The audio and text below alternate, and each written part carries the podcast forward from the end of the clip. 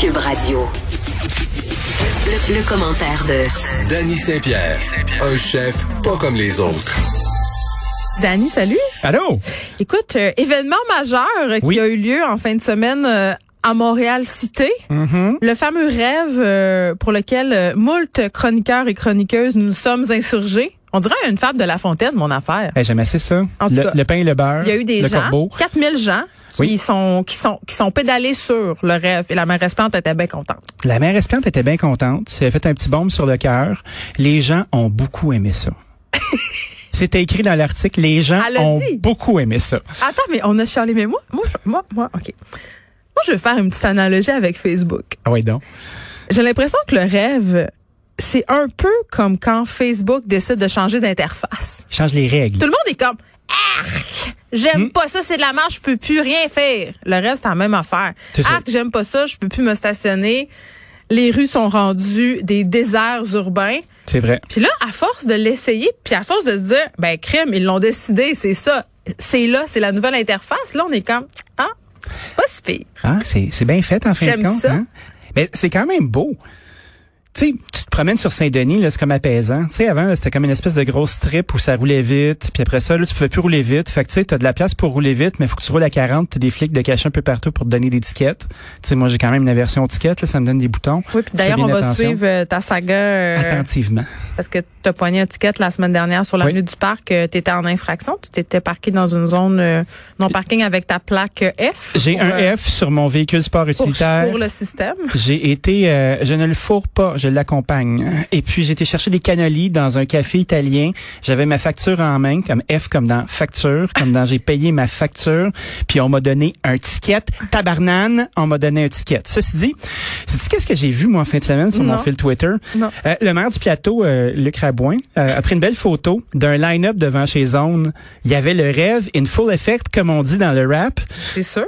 Puis il y avait un line-up devant chez Zone. Zone qui était un commerce qui était pas très, très content du rêve. Fait que là, il y avait une dizaine de personnes, puis il a dit, regardez, il y a un line-up devant chez Zone. Mais est-ce que ça va fait. rameuter la rue Saint-Denis? Parce qu'on en a parlé ensemble euh, ici même euh, pendant quand même euh, quelques épisodes de cette saison. Moi, je veux qu'elle continue de mal aller, la rue Saint-Denis. Ça nous fait du stock à toutes les semaines. Non, c'est pas vrai. Mais non, dis pas ça. Ben non, c'est pas vrai. Les courriels sont en train de rentrer. euh, les commerçants de la rue Saint-Denis te disent que si tu viens, ils te tirent à vue. Ah, OK. Ce serait une autre rue qu'on m'empêche d'aller. Non, mais je pense que la rue a besoin d'être un milieu de vie le fun. Puis elle ne l'était pas. Puis depuis plusieurs années, euh, la saga des commerces vides était en place. Tu sais, ça peut lui donner une petite vibe puis que ce soit agréable de se rendre là-bas, d'avoir envie de, de se déplacer, de s'arrêter, de s'asseoir, de parker son vélo Mais il n'y a plus ou rien pas. Saint-Denis. Il n'y a plus rien. Mais c'est ça. Peut-être que c'est le temps de reconstruire.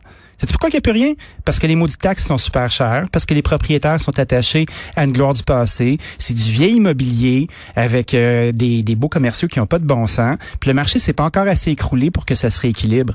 À l'époque, c'était praticable. Aujourd'hui, la game a changé. Ben c'est ça. Venez sur la rue Masson, euh, louer des loyers au Scheller euh, et leur taux euh, de loyer usuraire. ouais, mais les, les Schiller font des beaux projets quand même. Moi, ils je sont regarde. très sélectifs. C'est ça que j'aime, moi, d'eux. Ben oui. Ils sont, ils pensent vraiment à l'ergonomie de la rue. Ils sont comme, bon, on, on fera pas vite café. Non, c'est ça. Ils ont une vision.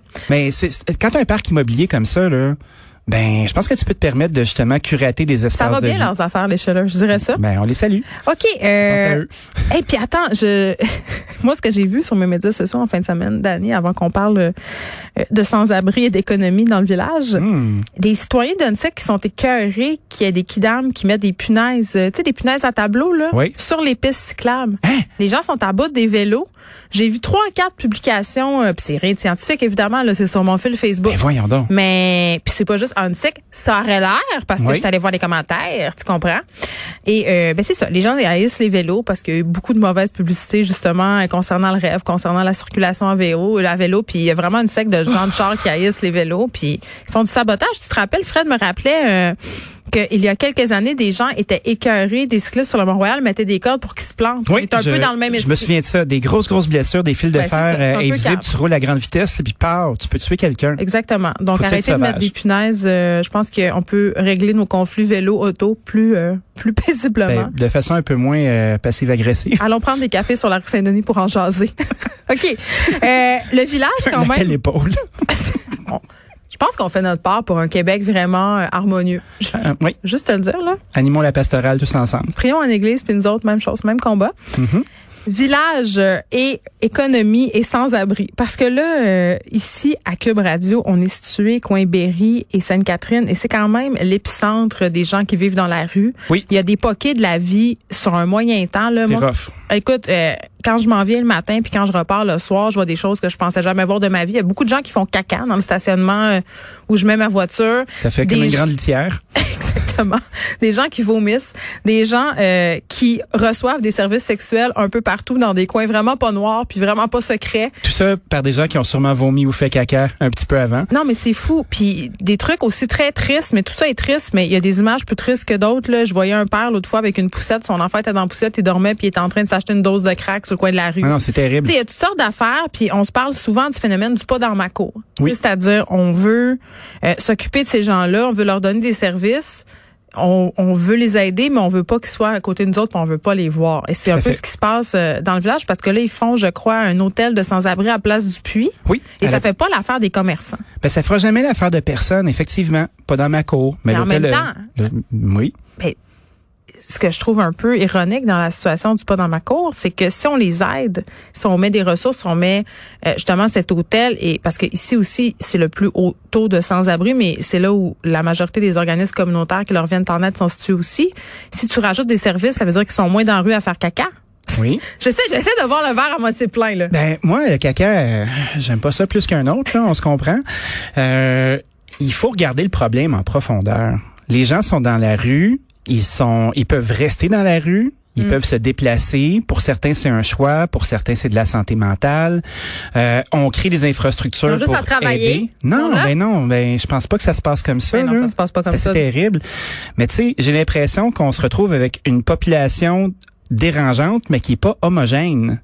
Puis, je pense que c'est extrêmement difficile de filtrer les services. Moi, je pense que si on accompagne les gens à, à ce qu'ils puissent avoir un peu de décence humaine puis de rester à un endroit où il fait chaud, euh, est-ce que nous avons les ressources pour structurer les gens pendant qu'ils sont là, d'être capable d'essayer de rescaper une couple de personnes au travers de tout ça?